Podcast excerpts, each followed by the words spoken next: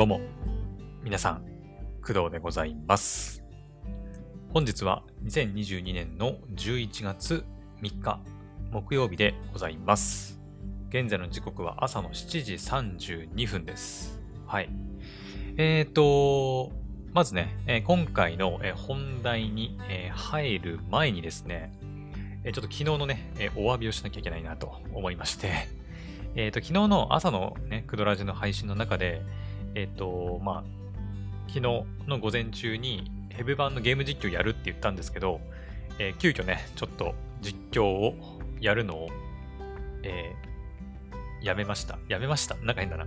えっ、と、実況しなかったんですよ。昨日ね。はい。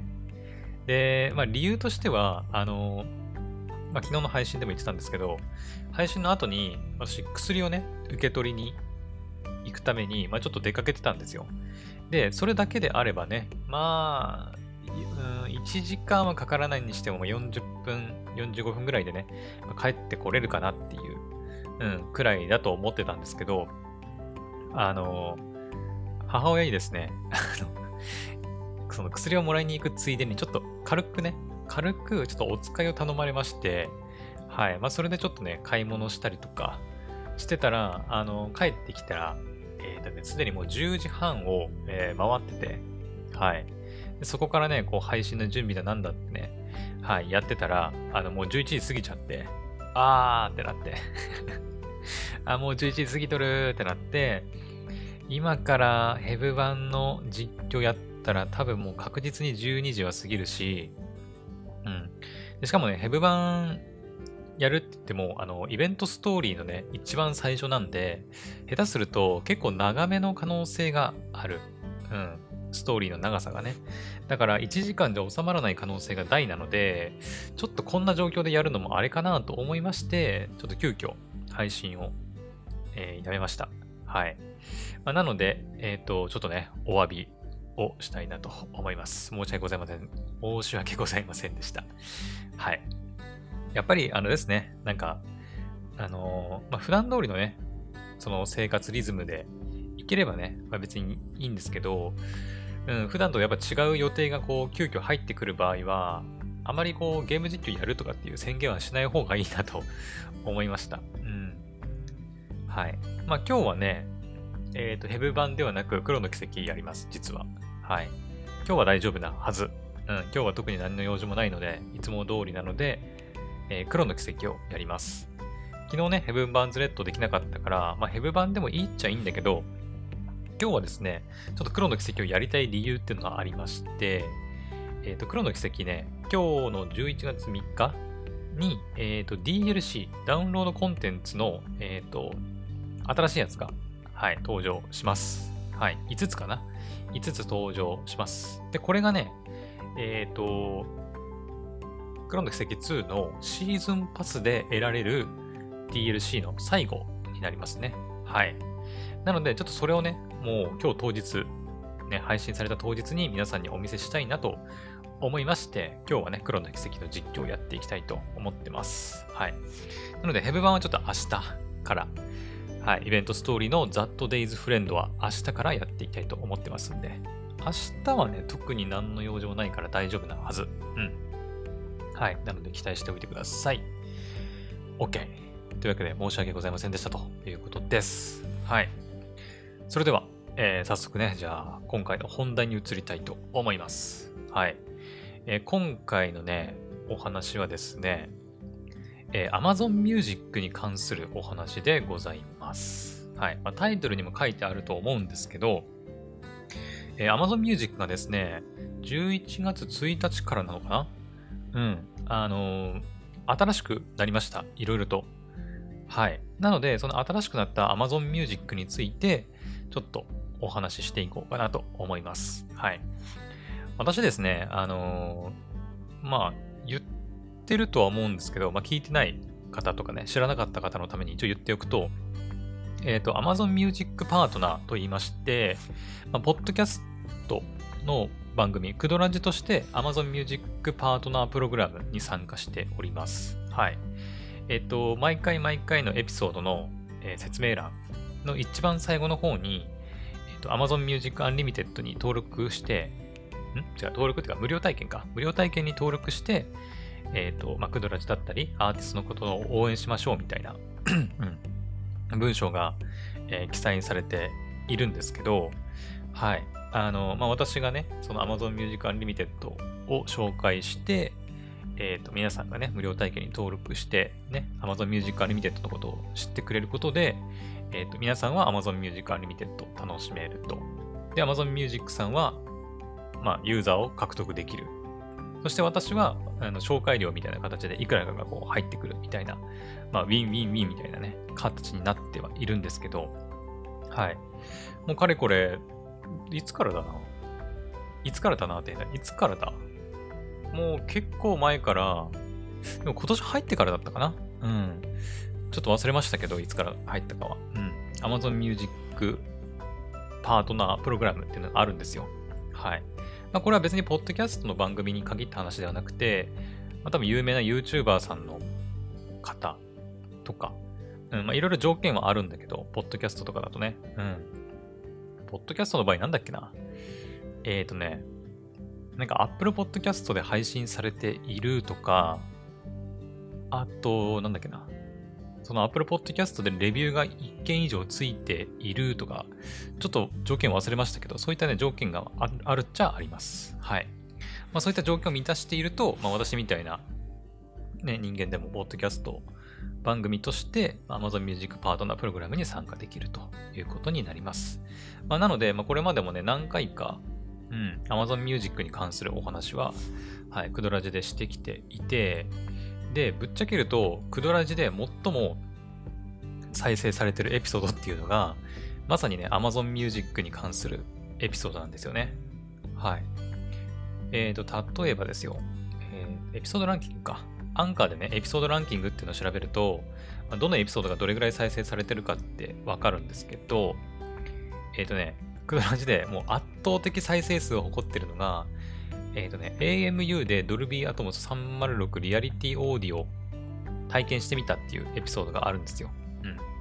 でこの AMU っていうのは Amazon Music Unlimited のまあ略、まあ、勝手に私が略してるだけなんですけど、えっと、そのエピソードがですね、現時点で、えっ、ー、と、9520回再生されてます。はい。えっ、ー、とね、これね、2022年のフェブラリの4だから2月4日？かな？うん。約9ヶ月 ,9 ヶ月ぐらい前に、えー、投稿したエピソードなんですけど、これがもうすぐ1万再生いきそうな勢いで伸びてます。圧倒的です。はい。なんだろうね。まあ、2位に来てるのがね、アニメ主題歌のライブ映像306リアリティオーディオで体感せよっていうね、エピソードなんですけど、もしかすると、まあ、AMU、Amazon Music Unlimited に反応したというよりは、その360リアリティオーディオっていうのが、まあ、ちょっと話題になりつつあるっていうことかもしれないですね。うん。もしかすると。はい。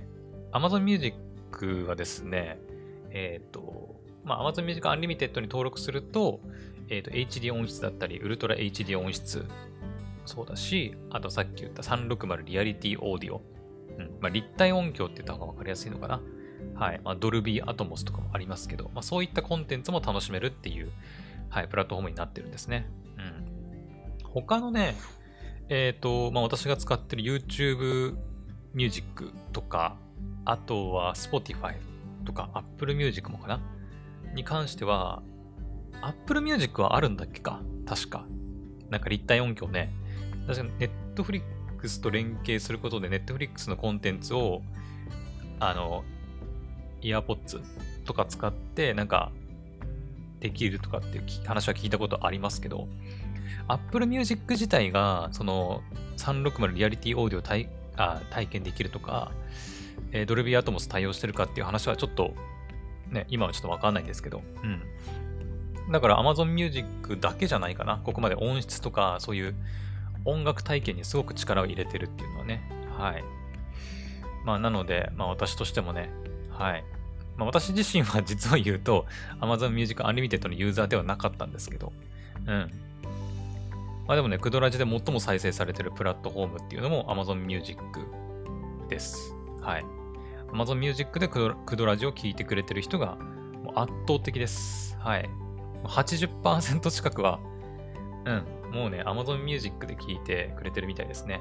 ついで Spotify、ついで Apple Podcast、Web ブラウザ、その他っていう感じです。はい。だからやっぱり Amazon Music 使ってるリスナーさん多いんだなっていう印象ですかね。うん。はい。というわけで、まあちょっといろいろ話がそれちゃったんですけど、えっ、ー、と、まあ私と、なんだ、Amazon Music の関係といいますか、うん。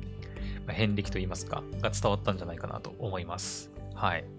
で、そんな私が、えー、今回、Amazon Music、新しくなった Amazon Music について、ちょっといろいろお話ししていきますね。はい。で、えー、新しくなったって言いましたけど、何がどう新しくなったのかなったのかなんですが、まあ、簡単に言うと、えー、まず一つが、えっ、ー、と、Amazon Music 全体で聴ける楽曲数っていうのが、ついに1億曲を突破しました。はい。1億曲ね。1億。はい。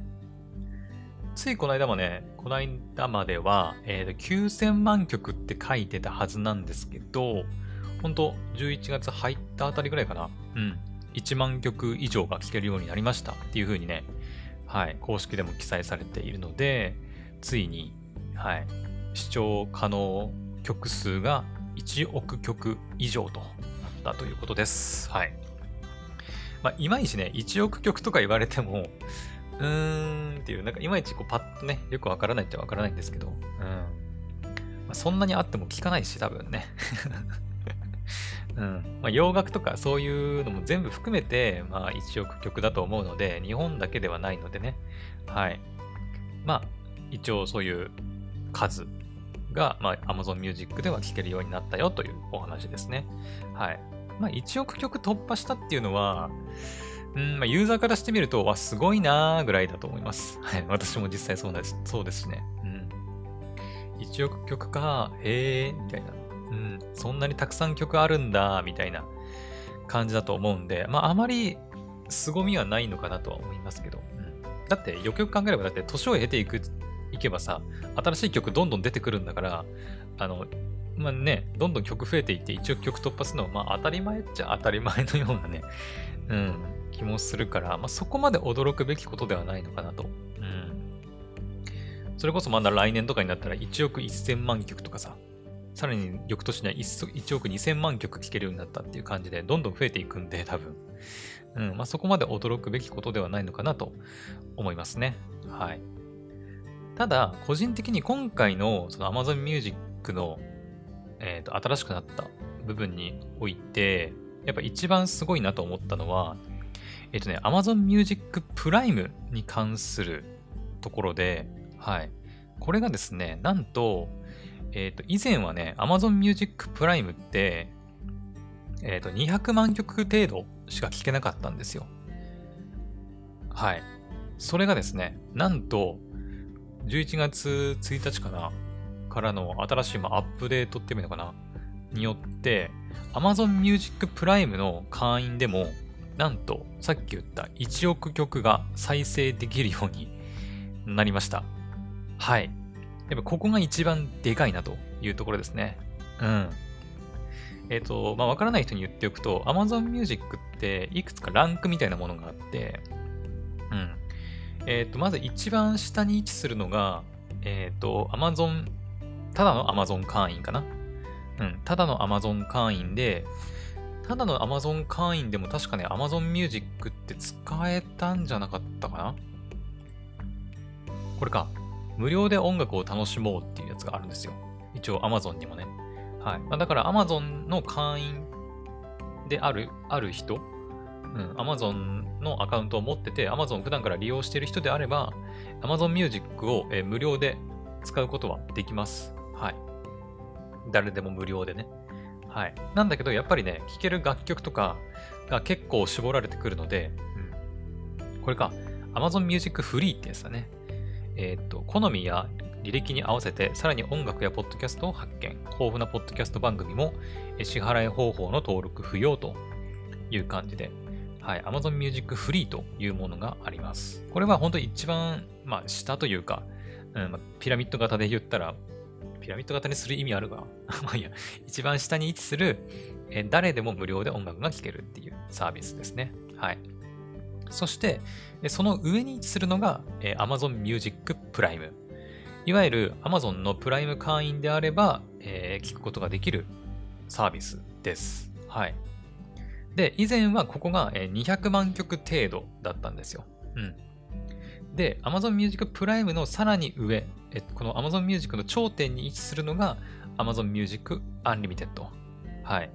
これは、えっ、と、プライム会員の、プライム会員費に加えて、さらに、えっ、と、お金がかかるサービスです。はい。えー、さっきね、え冒頭の方で私言いましたけど、えクドラジでよくその、概要欄とかに一番下にね、いつも載っけているリンクっていうのは、え Amazon Music Unlimited。はい。だから私は皆さんに Amazon Music Unlimited を進めてるんですけど、えそれに無料体験とか、まあ、今後もね、登録して利用していくことで、Amazon Music のサービスをもうフルでもう全部利用できるっていうものになります。はい。うん。まあ、そういうね、こう、ピラミッド型、ピラミッド型？じゃなくてもいいか。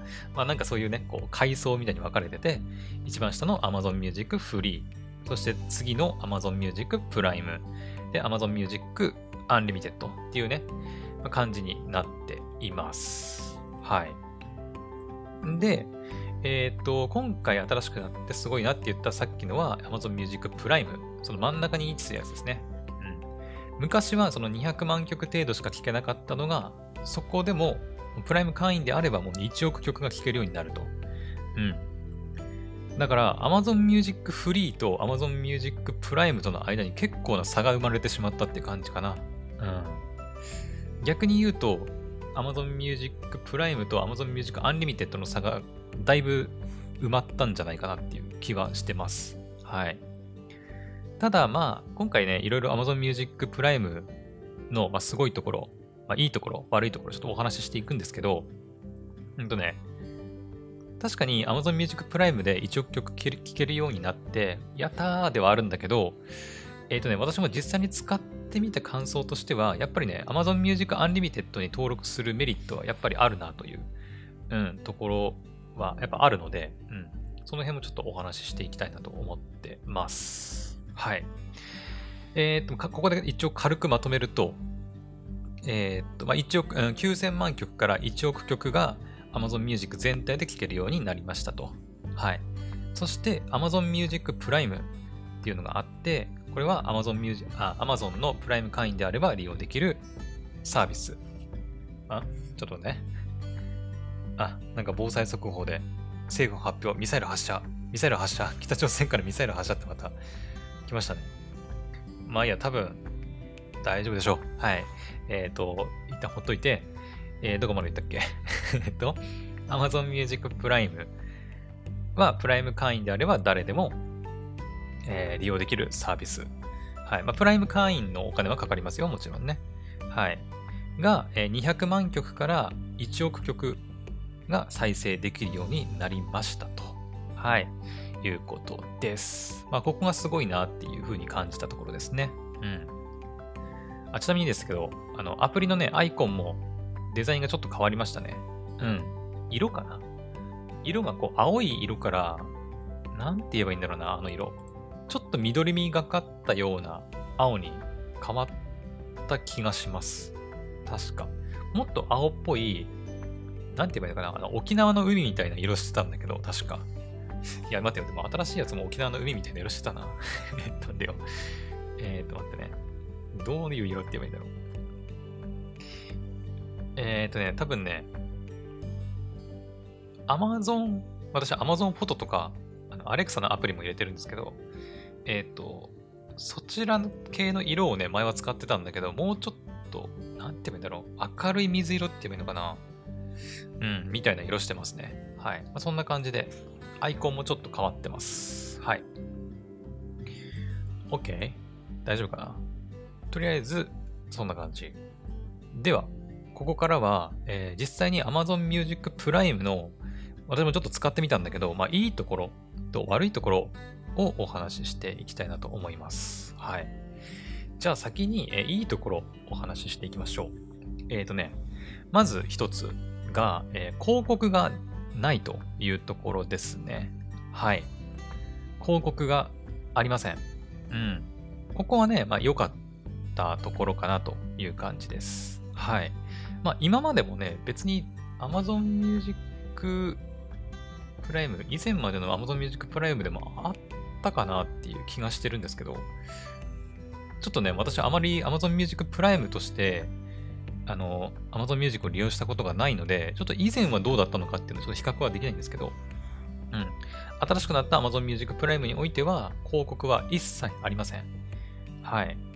ここに関して言うと、まあ、Spotify とね、ちょっと違うのかなと思います。はい。まあ、今回一応 Spotify を上げてね、あの、Amazon Music プライムと比較していきますけど、Spotify は、えー、っと、基本全部無料。で、その上にプレミアムっていうね、有料会員がありますけど、Spotify は基本全部無料で利用できるんですけど、その代わり、えー、広告が挟まってくるという風になってますよね。うん、無料会員は。ただ、あの好きなようにも自由に音楽が聴けるっていうのが、まあ、Spotify のいいところ。うん、広告がありはするんだけど、まあ、自由に音楽が聴けるのが Spotify ですね。はい。で、Amazon Music Prime は、まあ、広告が逆になくて、えー、まあ、ちょっとこの後お話しますけど、え自由にはね、曲が聴けないんですよ。実は。はい。まあ、悪い点のところでもちょっとお話しますけどね。うん。広告はないんだけど、自由に音楽を聴くことはできないという感じです。はい。まあ、とりあえずいいところとしては、まあ、まず一つ、広告がないというところでした。はい。では、二つ目、いいところね。いいところ二つ目は、えっ、ー、と、プライム会員はえ追加料金がいらないというところです。はい。まあ、Amazon Music プライム、まあ、さっきの説明しましたけど、えー、プライム会員であれば、まあ、利用できるサービスになってますんで、えー、今回の新しくなった Amazon Music プライムも当然追加料金なんかは一切いりません。うん。ただ、えー、プライム会員になるための費用はかかるというところだけ注意してください。はい。これが二つ目、いいところね。はい。そして三つ目。え三つ目はですね、えっ、ー、と、まあ、デメリットにもちょっと絡んでくるんですけど、えっ、ー、と、厳選プレイリストっていうのがあるんですよ。はい。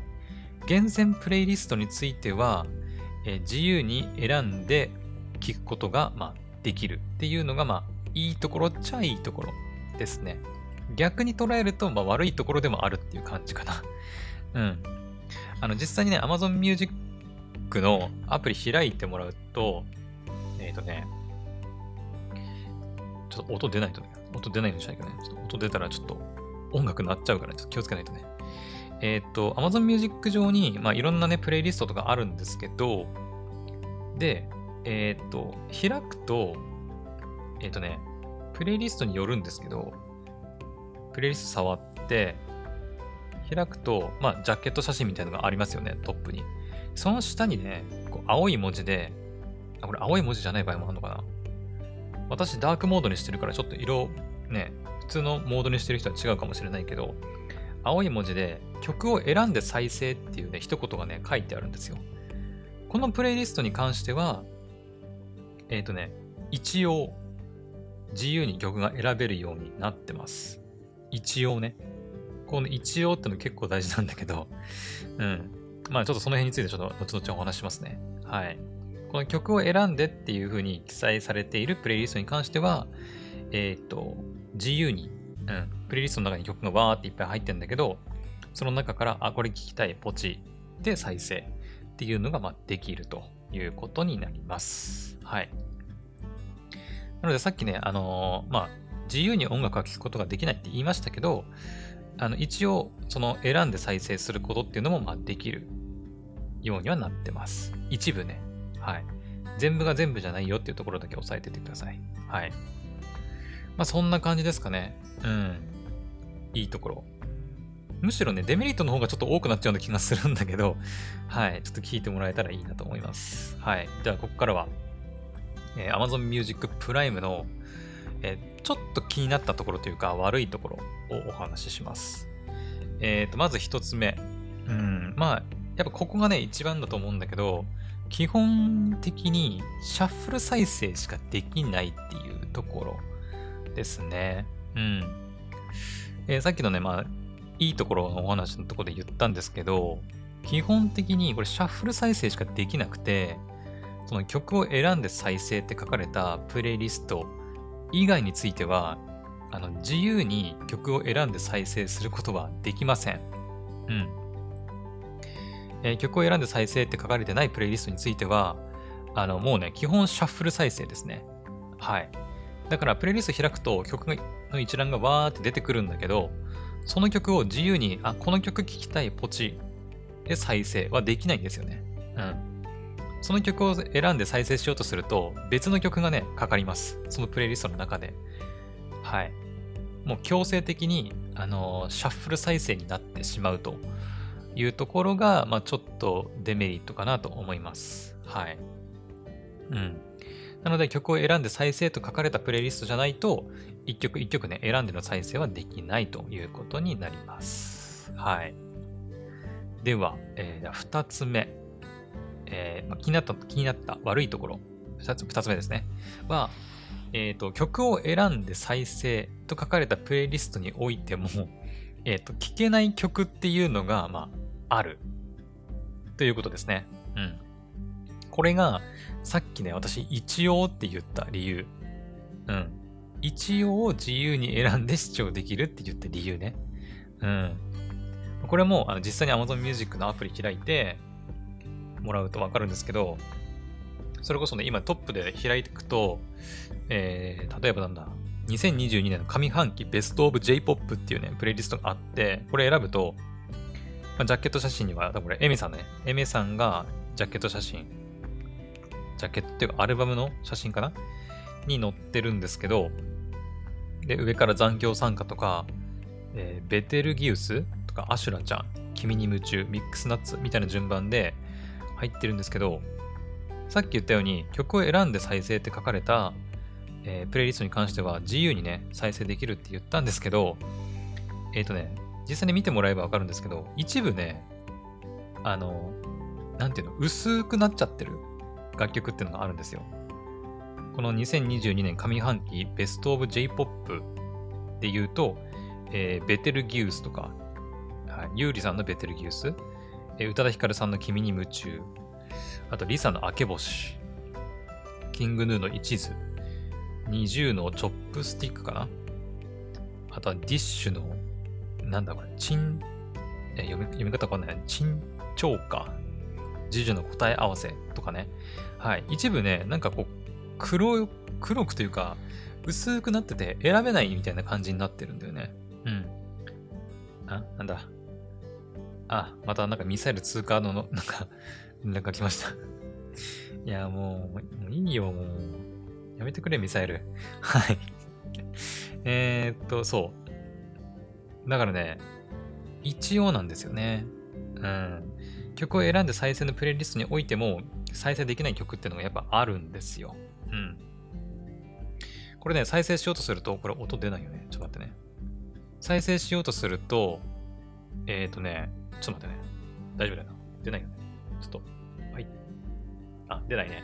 はい。再生しようとすると、えー、Amazon Music Unlimited 1億曲以上が聴き放題ということで、今すぐ登録するみたいなボタンがね、出てきます。はい。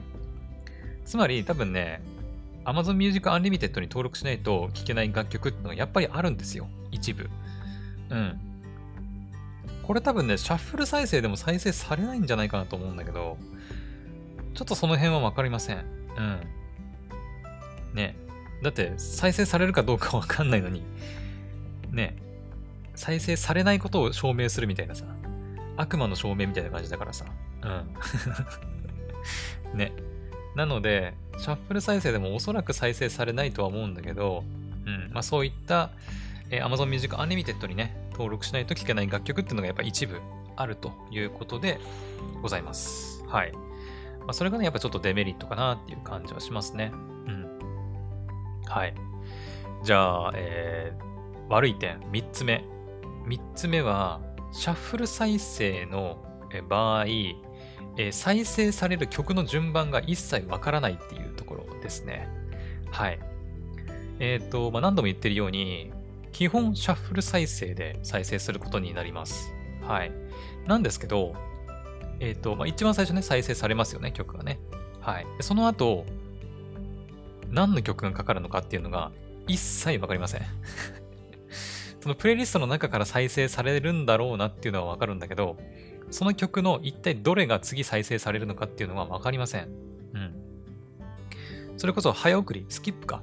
スキップとかしていけば、あの、わかるんだけど、その、なんだ、それこそ私が使ってる YouTube ミュージックとかで言うと、Q、Q っていうさ、あの、自分でこう再生順番をさ、こう、どんどん追加して、この順番に聞いていきたいみたいな Q が出てくると思うんだけど、ああいった表示がね、一切ないので、あの、シャッフル再生はシャッフル再生なんだけど、どの曲がどのタイミングで入ってくるかっていうのが一切わからないんですよね。はい。まあ、だからね、やっぱ聴きたい曲があったりすると、ちょっと不便っちゃ不便かなっていう気がしますね。うん。はい。というわけで、3つ目はね、シャッフル再生の時は、え再生される順番がわからないというところでした。はい。ちなみに曲を選んで再生のプレイリストの場合、えっ、ー、と、普通に楽曲触るとね、上から下にこう順番に曲が再生されていくっていう感じになってました。はい。まあ、だからね、なんていうの？プレイリストに行けば、まあ、曲を選んで再生プレイリストの場合は、上からの順番に再生されることがわかるんだけど、えー、それ以外のプレイリストに関しては、本当に順番が一切わからないっていう、本当のシャッフルですね。うん。だからね、Q をね、確認できたりできるようになると、まあ、もう少し便利になるのかなっていう気はしましたね。はい。うん、まあ、なかなか、やっぱね、機能が制限されてるから、その辺は実現難しいのかもね。うん。まあ、だからそのためのやっぱ Amazon Music Unlimited だなっていう気はします。はい。はい。で、えー、じゃあ最後かな。最後4つ目。えー、悪い気になった点、4つ目ですけど、ですけど、えー、これはね、Spotify にも言えることなんだけど、Spotify よりもちょっとしつこいなって思ったのが、えー、結構な頻度でですね、Amazon Music Unlimited に登録させようとしてくるんですよ うん。あのね、下手すると間違ってボタンを押しちゃうんじゃないかなっていうレベルで。うん、ちょっとこれに関しては、あの、まあ、私もね、Amazon Music Unlimited 皆さんに紹介してね、はい、まあ、さっきもね、言いましたけど、ウィンウィンウィンの関係になれたらいいなとは思いますよ。思いますけど、Amazon Music のアプリの中でここまで、あの、なんていうのかな、登録させようとしてくると、ちょっと逆に不便かなって、うん、思いました。その Amazon Music Unlimited 登録してもらいたいっていうのはわかるんだけど、すごいね、気持ちわかるんだけど、ちょっとやりすぎかなっていう気がします。はい。Spotify もね、一応うん、まあ広告もそうだし、こう再生してるとさ、なんか Spotify のプレミアム登録しませんかとかね。うん、まあメールで来たりとか、あとなんだ、アプリ開くと一番最初にその、それこそ今、もうあったかなあの、ハロウィン限定でなんか2ヶ月無料でプレミアム体験できるみたいな、まあ、そういうのがね、結構ポンって飛んできたりするんだけど、でも Spotify はそこまで露骨じゃないから、うん、まあその最初のメールとか、アプリ開いた一番最初の画面くらいなんですけど、あのね、Amazon Music のね、アプリ使ってもらえればわかるんですけど、結構、ご了承してくるよ。うん。それこそさっき、あの、一部聴けない曲があるって言ったじゃないですか。うん。あれとかも再生しようとすると、Amazon Music Unlimited、今すぐ登録するみたいなボタンですぐポンって出てくるし、うん。これ下手したらね、クレジットカードとか登録してれば、今すぐ登録をしたらそのまま飛んじゃうんじゃないかっていうね。うん。飛ぶっていうのが、すぐ登録されちゃうんじゃないかっていうのがあります。私実際 Web でこの前ね、やって、あの、全然使うつもりなかったのに、1ヶ月900円ぐらい課金しちゃいましたからね、間違って。あーって言って。うん、もう一段階ぐらいページ挟んで欲しかったなっていう確定ボタンみたいな感じでさ、うん、もうポチって押したら、ご利用ありがとうございますみたいな感じで、え、登録されちゃったーみたいな。のがあったので、ちょっとここはね、もう少し直した方がいいんじゃないかなっていう気はするんだけど、うん。そう。で、しかもね、Amazon、今私 Amazon Music プライムの状態で Amazon Music のアプリ開いてるんですけど、まあ右端に右下か、右下のタブに、まあ、アップグレードってあって、まあ、そこからもね、Amazon Music Unlimited にアップグレードできたりしますし、うん。まあ、昨日からね、ちょっとずつ使ってはいましたけど、と、うん、Spotify と比べても少ししつこいかなっていう気はしちゃいましたね。うん。そう。でね、プレイリストでもね、プレイリスト行くじゃないですか。あ、これは違うか。曲を選んで再生の場合は出てこないね。例えば、え見つけるっていうところをタブね、押すと、えー、曲を選んで再生っていうね、あのー、なんていうの？タブっていうのかな？なんていうのかな？ボタンが出てくるんですけど、そこから、あ、違うわ、違う違う違う違う。えっ、ー、とね、例えばアニメとかにして、えっ、ー、とね、例えばアニマっていう名前のプレイリストがあるんですけど、これってあの曲を選んで再生できるあのプレイリストじゃなくて、さっき言ったように、いわゆるシャッフルでしか聴けない、えっ、ー、と、プレイリストになってます。はい。えー、例えばこのプレイリストだと、もうね、シャッフル再生の再生ボタンの下に Amazon Music Unlimited お試しくださいっていうボタンがすぐ出てくるんですよ。うん。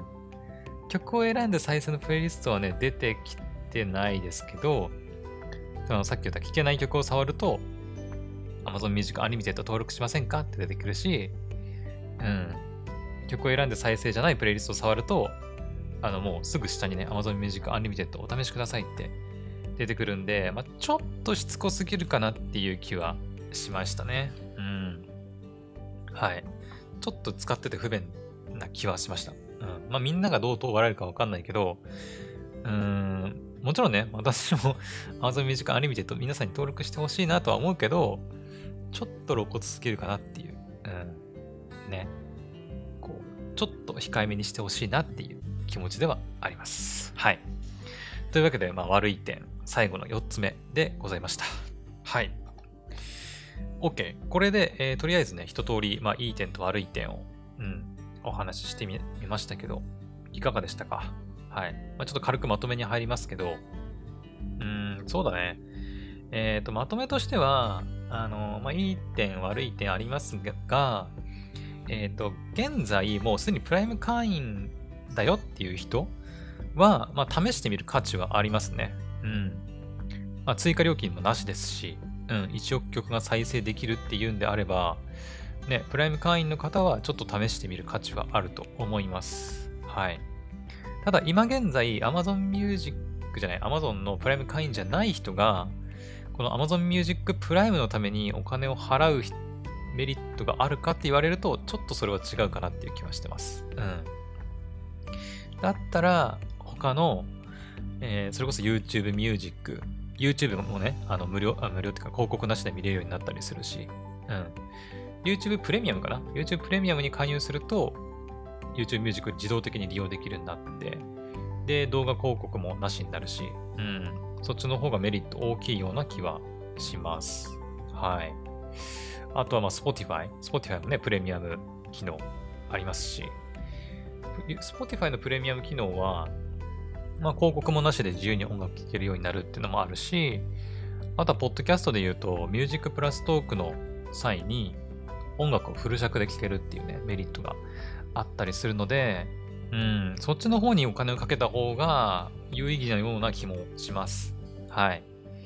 うん。まあ、プライム会員は Amazon Music のプライム、Amazon Music プライムだけじゃなくて、ね、あの、お急ぎ便無料とかさ、うん、プライム特典は他にもたくさんあるから、まあ、そういったところにもメリットを感じるんであれば、プライム会員になるメリットはあると思いますよ。それこそプライムビデオとかさ、ね。うん、Amazon フォトとかね。いっぱいプライム会員の特典ってあるんで、そのうちの一つとして、まあ、Amazon Music Prime を使うんであれば全然おすすめではありますけど、Amazon Music Prime だけで、のために、うん、Amazon プライム会員になるのはおすすめはしないかなというのが正直な感想です。はい。うん。今現在 Amazon Music のフリーを、フリーっていうか、Amazon のプレあのプライム会員でもない人が Amazon で音楽聴きたいっていうんであれば、もう最初から Amazon Music Unlimited 登録しちゃった方が早いと思います。うん。中途半端に Amazon Music Prime に加入するよりは Amazon Music Unlimited の方がいい気はしますね。うん。それこそ、ウルトラ HD 音質とかもあるし、えっ、ー、と、360リアリティオーディオ。うん。あ、ドルビーアトモスとかですね。うん。その辺は多分ね、Amazon Music Prime では多分聞けないので、うん。だからそういったコンテンツに魅力を感じるんであれば、Amazon Music Unlimited もね、やっぱり利用するメリットはあると思います。はい。もちろん曲も自由にね、たくさん1億曲から聴けますからね。うん。はい。まあだからね、なんて言えばいいのかな。どっちかっていうとやっぱりライトユーザー向けな気がします。はい。がっつりやっぱ音楽を楽しみたいっていう人は、まあ Amazon Music Unlimited とか、Spotify のプレミアムとか、YouTube Music とかがいいのかなっていう気はしますね。あと Apple Music。うん。まあその中でもやっぱ Amazon Music Unlimited は、ね、高音質だったり、立体音響も力入れてるから、だいぶやっぱ音楽を日常的に聴くことが多くて、そういうクオリティ、うん、音質とか、ね、再生環境が整っている人であれば、やっぱ利用するメリットはあるかなと思うけど、うん。まあ、ライトユーザー向けだよね、完全にね。Amazon Music Prime ね。うん。シャッフル再生がメインだし。はい。まあもちろんね、聴ける楽曲が1億曲に増えたっていうのはいいところではあるんですけど、うん。まあそうだね。あの、それこそ私の母親とかって、もちろんね、好きな曲っていうのは、まああると思うんですけど、うん。あると思うんだけど、よくね、家事とか、うん。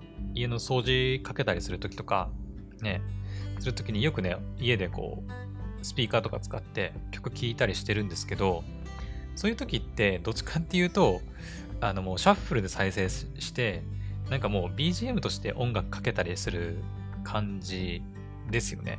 うん、なんかそういう時とかにやっぱ使うと便利なのかなっていう気がします。特になんかもうこれが聞きたいっていうよりは、例えばなんかシャッフルで再生して BGM としてかけるとか、あとは、あれじゃない？今流行りの曲を何かこう発見したい時とか、ね。うん。自分が普段聴かないような曲とかで、なんか、たまにやっぱさ、シャッフル再生してると、この曲いい曲だな、みたいな感じで発見することあると思うんですけど、まあ、そういう意味で使うのはありかなと思いますね。うん。